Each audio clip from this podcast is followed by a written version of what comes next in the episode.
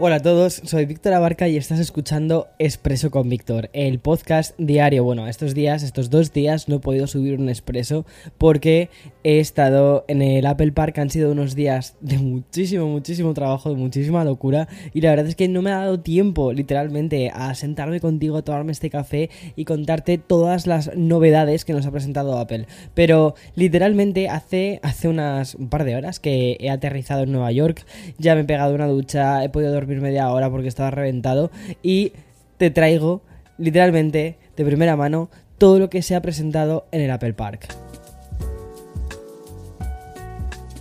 Bueno, así a estas alturas aún no conoces las novedades que presentó Apple ayer, creo que fue, no, fue antes de ayer, durante el evento inaugural de la World Developers Conference de este 2022. Bueno, pues este, este episodio lo que hace es condensar todo esto. Vamos a hablar de los nuevos sistemas operativos. Tenemos iOS 16, iPad 16, perdón, iPadOS 16, macOS Ventura, WatchOS 9 y por supuesto te voy a presentar los nuevos MacBook Air y el MacBook Pro de 13 pulgadas con el nuevo y flamante chip M2 que además he podido probarlos en el área que, que habilitó, o sea, que habilitó Apple para la prensa y que es como una especie de hands-on área para que pudiésemos probarlos. Y tengo unas cuantas cosas que decirte sobre este nuevo MacBook Air, cosas que además, eh, bueno, pues por las prisas y todo esto no pude contarte tan, tan, tan detenidamente en el vídeo del otro día que ya viste en YouTube. Así que nada, no sé, no sé tú, pero yo aún no me he recuperado de toda la emoción que vivimos el otro día en la nave especial del, Apple Park. La World Developers de este año fue un evento largo que rozó las casi dos horas y que comenzó con una declaración de intenciones por parte de Tim Cook.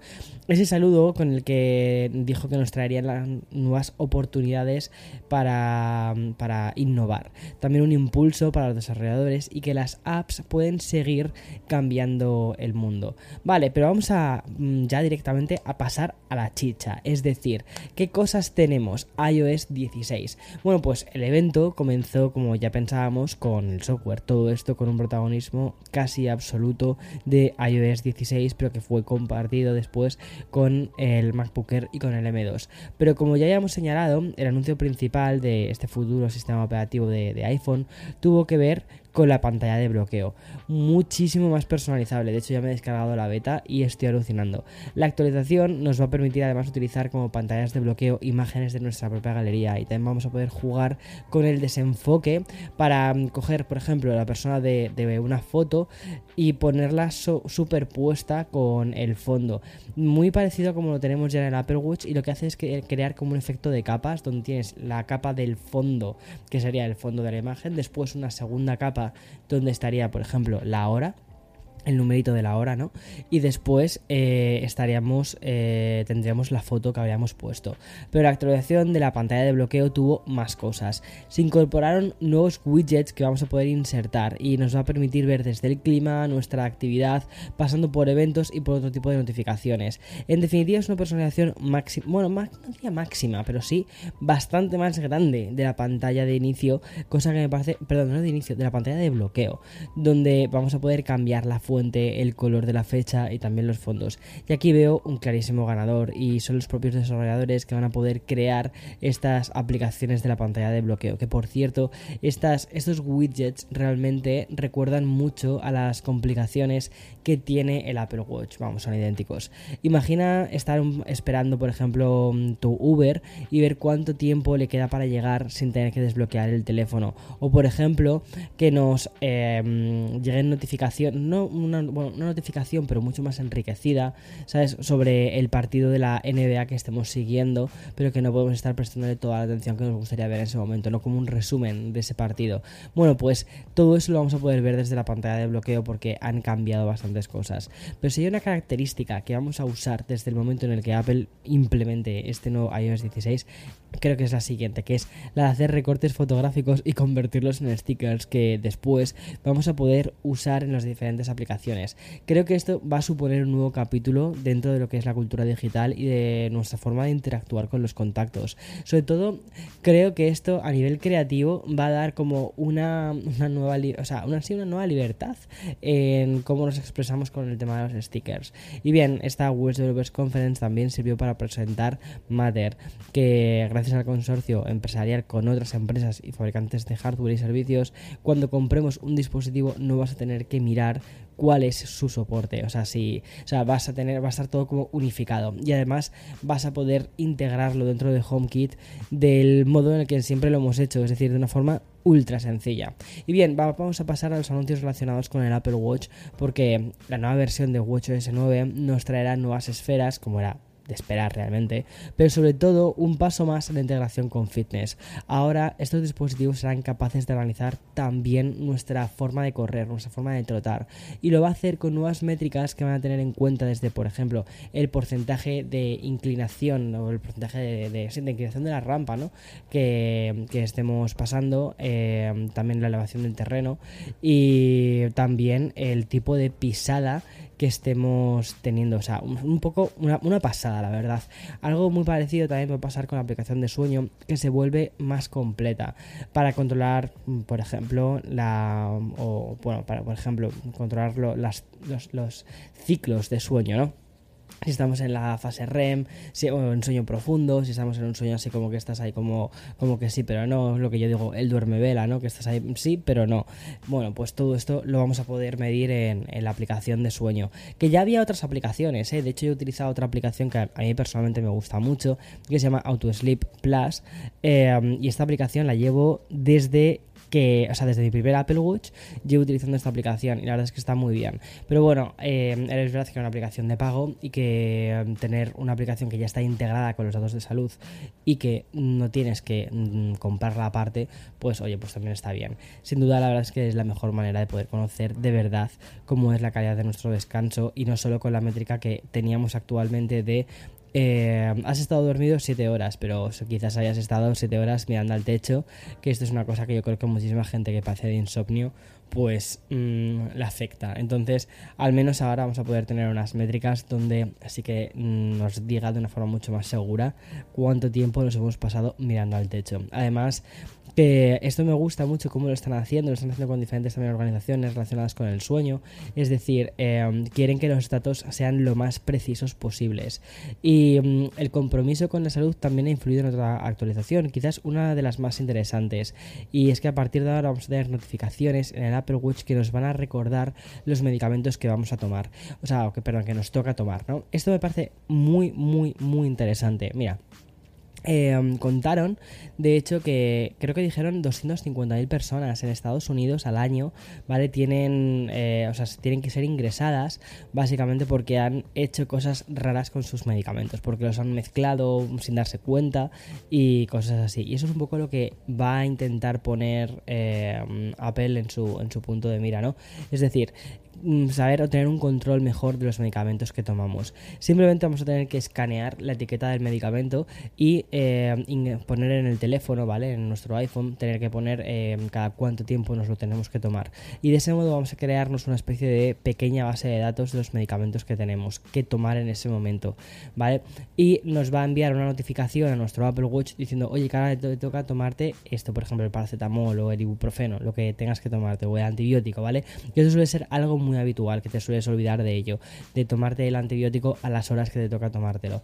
Y mm, decirte, por ejemplo, oye, si te estás tomando este otro medicamento, no lo combines con antibiótico o consulta con un médico porque puede haber algún tipo de complicación que con esto. O no lo mezcles con alcohol, que es una cosa, me llama mucho la atención, como contaban, por ejemplo, como mm, algunos medicamentos tienen incidencias respecto al alcohol y también la marihuana, ¿no? Y decían, eh, pues la combinación de ciertos medicamentos con cierto tipo de sustancias que mm, lo que puede terminar resultando. Y te da una alerta para decirte, eh, cuidado, no mezcles esto que te estás tomando con esa copa de vino que quieres ponerte, ¿sabes? Entonces, me parece que es muy, muy, muy interesante y sobre todo que nos da, o sea, da ese punto extra de eh, hacernos más, o sea, hacernos parte de nuestra salud. Y una cosa que me sorprendió mucho, ¿vale? Con, con todo esto, es que y eso creo que no se dijo en la keynote, pero bueno, ahí estuve yo indagando.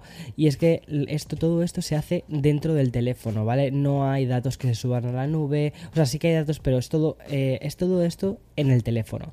Entonces, Apple ni ninguna otra organización, a menos que tú le des permiso, que después te hablar de esto también, no tienen acceso a saber qué medicinas te estás tomando, ¿vale? O sea, todo es seguro, todo está en tu teléfono y tú compartes con quien decides compartir. Y aquí viene otra parte sobre el tema de compartir, que han cambiado bastantes cosas. Por ejemplo, imagínate, y esto me parece que está súper bien, ¿vale?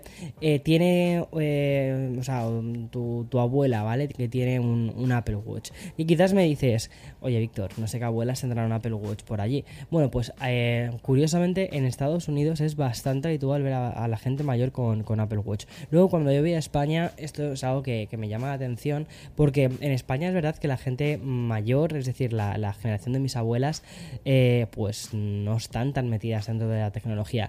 Sin embargo, aquí sí que veo a bastantes abuelas como bastante metidas con el tema de la tecnología. Bueno, a lo que voy. Tú imagínate que intentas controlar o, a tu familia, a tus padres, a tus hijos, ¿vale?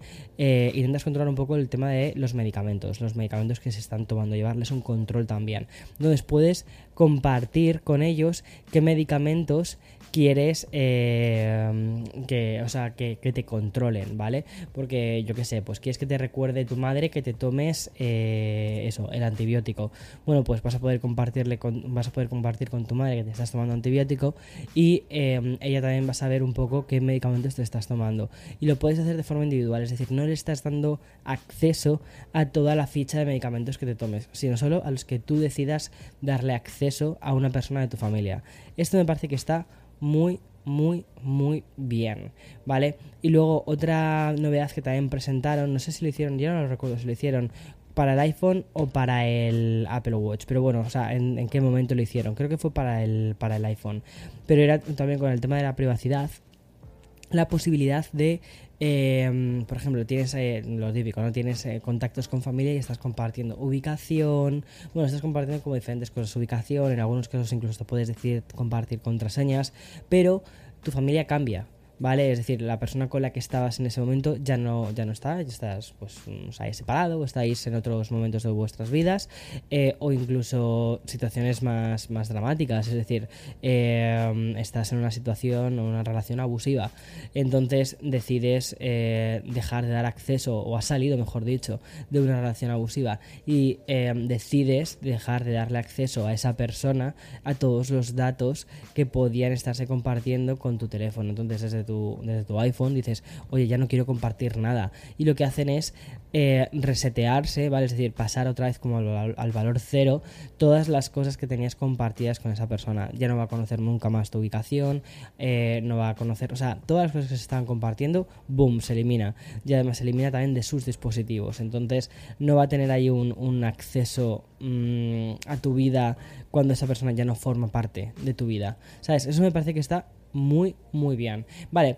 y continúo porque este evento inaugural de esta World Developers Conference, que la verdad es que me ha gustado muchísimo, dio con la presentación del nuevo Mac OS, al que ahora ya por fin como conocemos como Ventura. Exacto, como el personaje de cuando éramos pequeños, ¿Seis Ventura? Pues eh, la verdad es que el nombre me ha hecho muchísima gracia, yo creo que lo vamos a recordar. Si te soy sincero, ya llevo unas cuantas versiones de Mac que no me acuerdo de los nombres. O sea, eh, para mí mi primer Mac, o sea, llevaba Snow Leopard y después han ido llevando pues nombres de felinos, después Catalina eh, y tal, pero ahora mismo ya tengo un poquito de caos con el tema de los nombres. Pero creo que de, del nombre Ventura me voy a acordar. Y mm, aquí sobre todo me voy a quedar con cuatro herramientas. La primera se llama Stage Manager, ¿vale? Y te voy a hablar de ella más adelante. La segunda tiene que ver con Spotlight, que es la nueva versión del sistema operativo. Y lo que hace es mejorar mm, cómo accede a la información o cómo te ofrece la información de otras aplicaciones. Spotlight ya sabes que puedes acceder a ello pulsando comando y espacio y lo que haces es, buscar, buscar archivos, buscar una web, buscar eh, cosas que hay en tu Mac y también cosas que hay en la web. Pero sí que es verdad que eh, no te da acceso al contenido de algunas em, herramientas, de algunas aplicaciones. Bueno, pues ahora Spotlight se va a poder conectar con todas estas aplicaciones y te va a poder dar información también de ellas.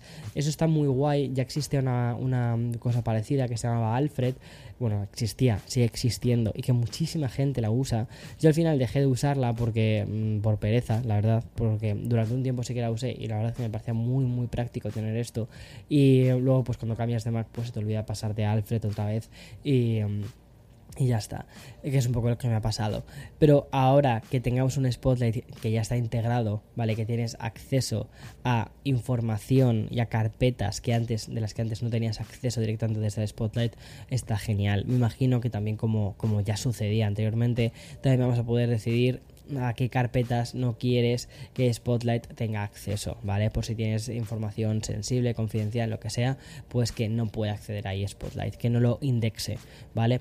Y otro de los grandes anuncios relacionados con el software también tiene su propio eco en Expreso con Víctor, porque hace unos días te contaba que las Big Techs estaban colaborando muy estrechamente con el objetivo de eliminar las contraseñas. Pues bien, este proyecto Apple lo ha llamado Passkeys y mm, ayer fue presentado por Apple, bueno, perdón, antes de ayer. Passkeys, ¿vale? Es decir, como eh, pase de claves o pase de llaves, integrará nuestras contraseñas de forma automática con Face ID, Touch ID para que o incluso también ingresando el pin numérico que tengamos, ¿vale? Y funcionará con todos los dispositivos del ecosistema de Apple y como ya te comenté en Expreso, es la, la manera que han encontrado las grandes tecnológicas de ofrecer un nuevo sistema de verificación, de autenticación que elimine las contraseñas. En resumen, el futuro pasa porque la contraseña seamos nosotros mismos y me parece que eso es lo lógico, que sea nuestro, nuestra huella, nuestra cara y que no tengamos que poner una contraseña en la web, sino que sea un dato biométrico el que nos dé acceso a esa web. Porque al final las contraseñas se pueden hackear, ¿no? Eh, quieras o no. O sea, los datos biométricos al no haber una contraseña, porque no hay una contraseña como tal, mm, en principio se presupone que es más difícil de hackear. A ver, no creo que haya nada imposible, ¿vale? Pero es un, es un extra más de seguridad que se está poniendo y sobre todo que va a funcionar con todos los sistemas. Es una cosa que integran eh, Apple, integra Google, va a integrar Microsoft. O sea, que no solo se queda aquí en Cupertino. O sea, eso está muy, muy, muy, muy bien. Pero mm, creo que el gran anuncio de macOS Ventura tiene más que ver con el iPhone que con el Mac. Te explico, ¿vale? Porque Apple anunció una nueva herramienta llamada Hands, hands Off, perdona, eh, y por fin, perdón, Hands Off, no, Hands Off, eh, y por fin vamos a poder utilizar la cámara de nuestro teléfono como si fuese la cámara externa del Mac para hacer llamadas. Pero es que aún hay más, porque vamos a poder usar las dos cámaras simultáneas, mm, es decir, la cámara frontal de, eh, de, una de las cámaras, la cámara frontal de nuestro iPhone, la cámara mm, angular normal y luego también el gran angular. Para bueno pues para darnos un extra de información para una videollamada. Además Handsoft va a ser tan sencillo de usar como lo que tardes en situar el iPhone cerca del Mac y ya está. Este va a detectar que quieres utilizarlo como si fuese una webcam de forma inalámbrica y ya está. Me parece que es un muy buen ejemplo de integración y de ecosistema no eh, que es una cosa de la que muchas veces hablo tanto en los vídeos de YouTube como en el podcast. Y esto va a llegar a finales de año. Vale, y paso, antes de, ir al bloque del hardware, voy a pasar por iPad OS 16. Y es que el evento se cerró con el iPad. Y creo que sé por qué en Apple tomaron esta decisión. Y pienso que era, de hecho la mejor manera de poner en valor la gran actualización que significa iPadOS 16. Una mejora en la productividad de las tablets no, no solo llega gracias a una mejor integración y colaboración entre las diferentes aplicaciones, sino que llega también cambiando y rediseñando eh, la forma en la que organizamos y redimensionamos las, las ventanas perdona, con las que estamos trabajando. Mira, primero vas a poder conectar documentos a conversaciones grupales desde llamadas de FaceTime. Será algo muy nuevo, o sea, no es, Google Drive, ¿vale? Porque el otro día cuando hice el vídeo de resumen creo que no me expliqué demasiado bien. No es un Google Drive. Lo que quieren hacer es que vincules un documento a un espacio de trabajo, un espacio que compartes con diferentes personas. Entonces, cuando eh, abres ese documento, que puede ser uno o varios documentos que estén a su vez integrados entre sí, eh, vas a poder hacerlo en los cambios de forma colaborativa. A ver, si tiene mucho de Google Drive, es muy parecido a Google Drive o a Microsoft 365, pero eh, integrado sobre todo mucho más con el ecosistema de Apple. Y mm, me, parece, me parece curioso. Y también sobre todo lo vas a poder integrar con, con FaceTime para hacer cambios directamente cuando estés haciendo un FaceTime y estar trabajando todos en el mismo documento. Será mm, eh, algo así también, y luego también una nueva aplicación que, mm, que será como una especie de FaceTime con una aplicación de notas, todo en tiempo real y me parece curioso este nuevo espacio de trabajo en tiempo eh, donde el trabajo remoto eh, está siendo el trabajo híbrido, donde la parte remota es tan importante una muy buena forma para mejorar la productividad, ya no solo personal, sino también la empresarial. Y la otra actualización que quiero destacar es la que, la que mm, he sembrado mientras te hablaba de macOS Ventura, que es Stage Manager. Bueno, pues Apple da la bienvenida a las ventanas redimensionables, es decir, a las que puedes cambiar el tamaño. Es decir, vamos a poder trabajar en diferentes documentos con ventanas que nos van a permitir jugar con el tamaño. Las pantallas van a quedar en un lateral algo que yo creo que nos va a costar un poco acostumbrarnos. Estoy con la beta de iPadOS 16 y la verdad es que, tengo que ser sincero, me está costando el interactuar con los documentos en la parte izquierda. Pero bueno, eh, creo que es algo a lo que... Mm, a lo que hay que acostumbrarse y que sobre todo porque tiene muchísimo potencial en hacer que tu iPad se termine convirtiendo en ese sustituto de ordenador que mucha gente busca, ¿no?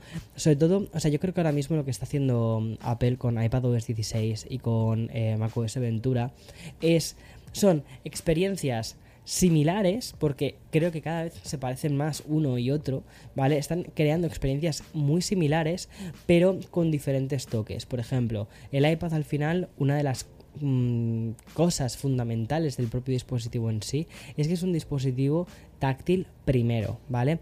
Entonces está pensado para que pueda ser perfectamente controlable sin utilizar el, el, input de un teclado o de un ratón. Que sea tu dedo y tus cinco dedos cuando tengas que escribir algo lo que te permita poder utilizar el dispositivo. Sin embargo, como también pues tenemos ya el teclado, tenemos el, el, keyboard, el Magic Keyboard, todo esto, pues entonces también están dando como ese extra de convertirlo poco a poco más hacia un espacio de productividad. Pero en lugar de decir, ok, ¿cómo se ha hecho hasta ahora? Vamos a pasar directamente Mac OS a iPadOS, lo que están diciendo es, ok, ¿Cómo se ha hecho hasta ahora? Vale, ¿cómo podemos adaptar ese ahora? O sea, ese, es, perdón, ¿cómo podemos adaptar esa, ese lenguaje visual que la gente entiende, el redimensionamiento de las pantallas, de poner una pantalla delante, una pantalla atrás, es tener como diferentes eh, ventanas abiertas en una misma, en, una misma pantalla? Eh, ¿Cómo podemos traducir todo esto? ¿Vale? Pero eh, a un entorno en el que el, el, el, dedo es tu stylus, es tu ratón. Y eso me parece muy, muy, muy interesante. Luego otra cosa también muy interesante de iPadOS es que por fin tiene soporte para, pantallas. Ya nos olvidamos de los marcos horrorosos de color negro que tenemos en los laterales. Vamos a poder conectarlo a una pantalla a través de, USB-C o de Thunderbolt y eh, va, a verse precioso.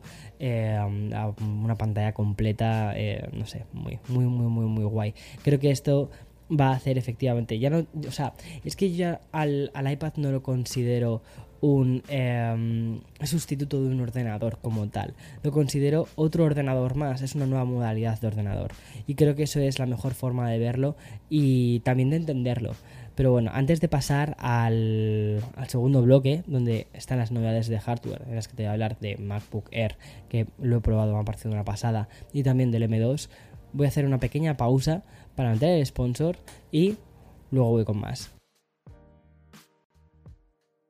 Ok, ¿pensabas que me había olvidado del hardware porque lo he ido dejando hasta el final? No, en absoluto para nada. Aunque Apple optó por, por salvimentar un poco el evento inaugural introduciendo los nuevos Macs en medio de la presentación, yo he preferido dejarlo todo para el final de este expreso tan especial porque creo que sí que supone algo muy especial, ¿vale? Aunque ya era un secreto a voces, fue muy emocionante conocer la nueva generación de procesadores M2, que ya es una realidad. Sobre todo porque, a ver, a mí esto es una cosa que me encanta, porque creo que Apple ha apostado muchísimo por los M1s, les ha ido muy bien, la gente lo ha entendido, los benchmarks han arrasado, y luego ya no los benchmarks, las cosas numéricas hechas en un, hechas en un laboratorio, sino que luego la gente cuando lo ha probado se ha quedado contenta. Entonces me gusta ver cómo es esta segunda generación de M2.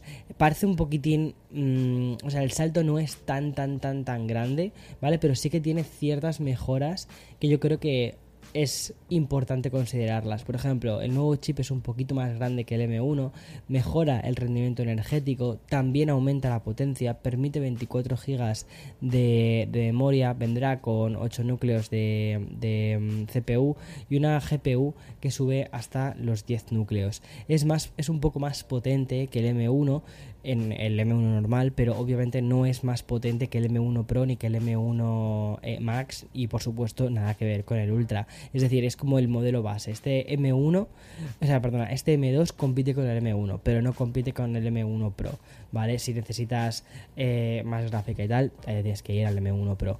Pero yo creo que al final los, estos procesadores, el M1, el, perdón, el M2 compite con el M1, el M1 2 Pro competirá con el M1 Pro y así respectivamente, ¿vale? Es un poco hacia donde creo que van, van a ir estas cosas. Además, este nuevo chip M2 se va a estrenar con, el, con el gran anuncio de esta keynote relacionado con el hardware. Y como ya habíamos adelantado, Sí, tenemos nuevo MacBook Air. Tras muchísimo tiempo esperando algo así, Apple por fin ha rediseñado el modelo por completo, que es el ordenador más vendidos de la compañía y vamos, uno de los, de los más famosos, pero que estaba ya pidiendo un cambio. Bueno, pues este MacBook Air tiene un aspecto similar al MacBook Pro de 14 pulgadas que se lanzó este año. De hecho, tiene unas líneas más angulosas y deja mm, eh, de lado el concepto de cuña que teníamos en el MacBook Air anterior. Tiene una pantalla Liquid Retina que permite mm, espacio para los, para los em, eh, marcos, también tienes un notch y una webcam de 1080p, eh, es decir, sube la calidad de la webcam. Yo creo que esto es algo que ya es como, mm, estamos en 2022, menos de 1080 no. Y creo que aquí lo han entendido y esto es fantástico. He estado probando este ordenador, me ha parecido muy, muy interesante. Pude tenerlo durante unos, una media hora aproximadamente y estuve trasteando, por ejemplo, con el tema del audio. Eh, se escucha muy bien, los altavoces es una cosa que me sorprendió bastante porque los altavoces no se ven, están, están ocultos, están escondidos. No hay una rendija para los altavoces, entonces los han construido de tal forma que el sonido salga por, me imagino que son como las ranuras que en principio serían para ventilación, pero tampoco creo que tenga la ventilación este Mac. Una cosa parecida como sucedió con el M1 eh, anterior que teníamos, ¿no? que no tenía una ventilación como tal el MacBook eh, Air de, con M1. Y. Esto me parece que es algo muy, muy, muy curioso. A ver, no pude poner una música demasiado alta y tampoco quería poner ahí unos bajos ahí mm, a, tope porque me da un poco de vergüenza, estamos en el evento y tal. Y, pero sí que puse un par de canciones y me sorprendió mucho cómo se escucha y sobre todo la nitidez, la claridad que tenía la voz. Me pareció increíble. También me sorprendió bastante la pantalla, la vi muy luminosa, a pesar de que el sitio en el que estábamos, que era el Steve Jobs Theater, había muchísima luz a nuestro alrededor, la pantalla se veía perfectamente bien. Y eso es algo que de verdad se agradece porque um, cuando trabajas, por ejemplo, eh, al sol, pues es algo que, yo creo que está que es curioso. Me ha llamado bastante, eh, me ha llamado muchísimo eh, la atención que no hayan decidido ir a por el diseño que pensábamos que iban a ir, que iba a ser como una versión del, del, iMac con los marcos blancos, sino que se han ido a una versión mucho más orientada al MacBook Air. Es como, bueno, ¿esto que pensáis que íbamos a hacer? Pues no, vamos a continuar con nuestra línea de diseño habitual. Además que sale en nuevos colores, el medianoche, que es más bien como una especie de negro con unos toques de azul dependiendo de cómo le dé la luz. Este para mí es mi favorito. Luego está el gris oscuro, el gris plateado y uno más revolucionario que es el Starlight, que, bueno, revolucionario, digo, más revolucionario. A mí la verdad es que tanto el medianoche como el Starlight, los dos me parecen muy chulos. Y el Starlight está medio camino entre el color plateado y el dorado. De hecho, el Apple Watch que tengo ahora mismo es el Starlight y casi siempre lo veo plateado. Pero hay algunos momentos en los que le da así un destello de luz que digo, mira, sí, se ve así un poquito dorado. Es un color champán así, muy, muy bonito. Es de MacBook Air, también añade MagSafe y se presenta con un, como un 20% más rápido con esta versión eh, de M2 que la versión que tenían con M1.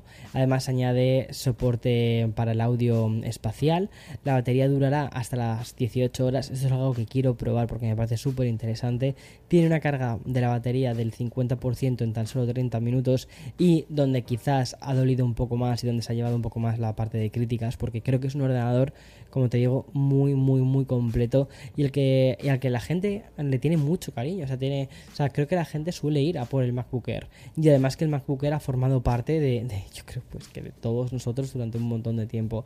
Pero tiene un precio de salida, ha subido un poquito y pasa a los 1.519 euros en España y en Estados Unidos son 1.199 dólares más tasas. Es decir, sí, sí, sí, sí que sube respecto al modelo anterior. Esto yo creo que es algo que la gente no esperaba. Yo no lo esperaba.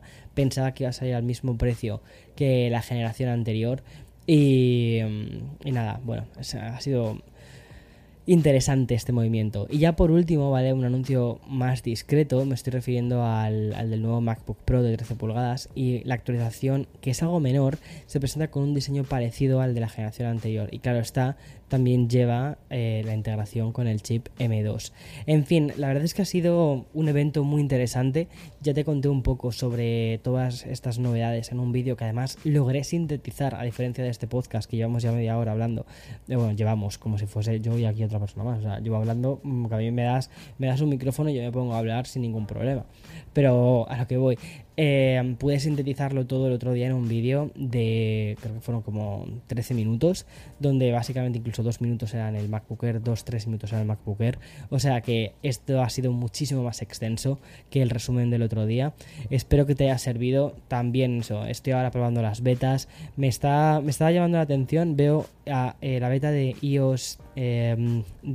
Em, la veo bastante estable para ser una primera beta, pero eso sí, no te recomendaría que la instalases en iPhone aún, ¿vale? Eh, porque la veo un poquito inestable. O sea, es inestable para tu teléfono eh, principal. Está bien, para un teléfono secundario y para ir trasteando, para ir probando cosas, eso está bien, ¿vale? De todos modos, haré un vídeo esta misma semana contándote cuáles son las 10 novedades del iPhone, o sea, de, perdón, del eh, iOS 16 que hacen que cambie nuestro iPhone. Porque dieron el otro día bastantes cosas, dijeron bastantes cosas, bastantes novedades, pero a medida que estoy probando más el sistema, me estoy dando cuenta de que hay muchas cosas que no dijeron, ¿vale? Y esto me parece muy interesante. Una de ellas, por ejemplo, la posibilidad de desbloquear tu iPhone con Face ID cuando tienes el teléfono girado, es decir, apaisado, ¿sabes? En modo horizontal.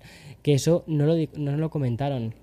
Y para mí me parece que es algo interesante, sobre todo lo típico, estás jugando un videojuego, le das al pausa, eh, tal, te vas por ahí y luego quieres retomarlo y claro, tu idea es pues volver a retomar el videojuego como pues en horizontal, ¿no? Estás jugando al Genshin Impact y estás jugando en horizontal.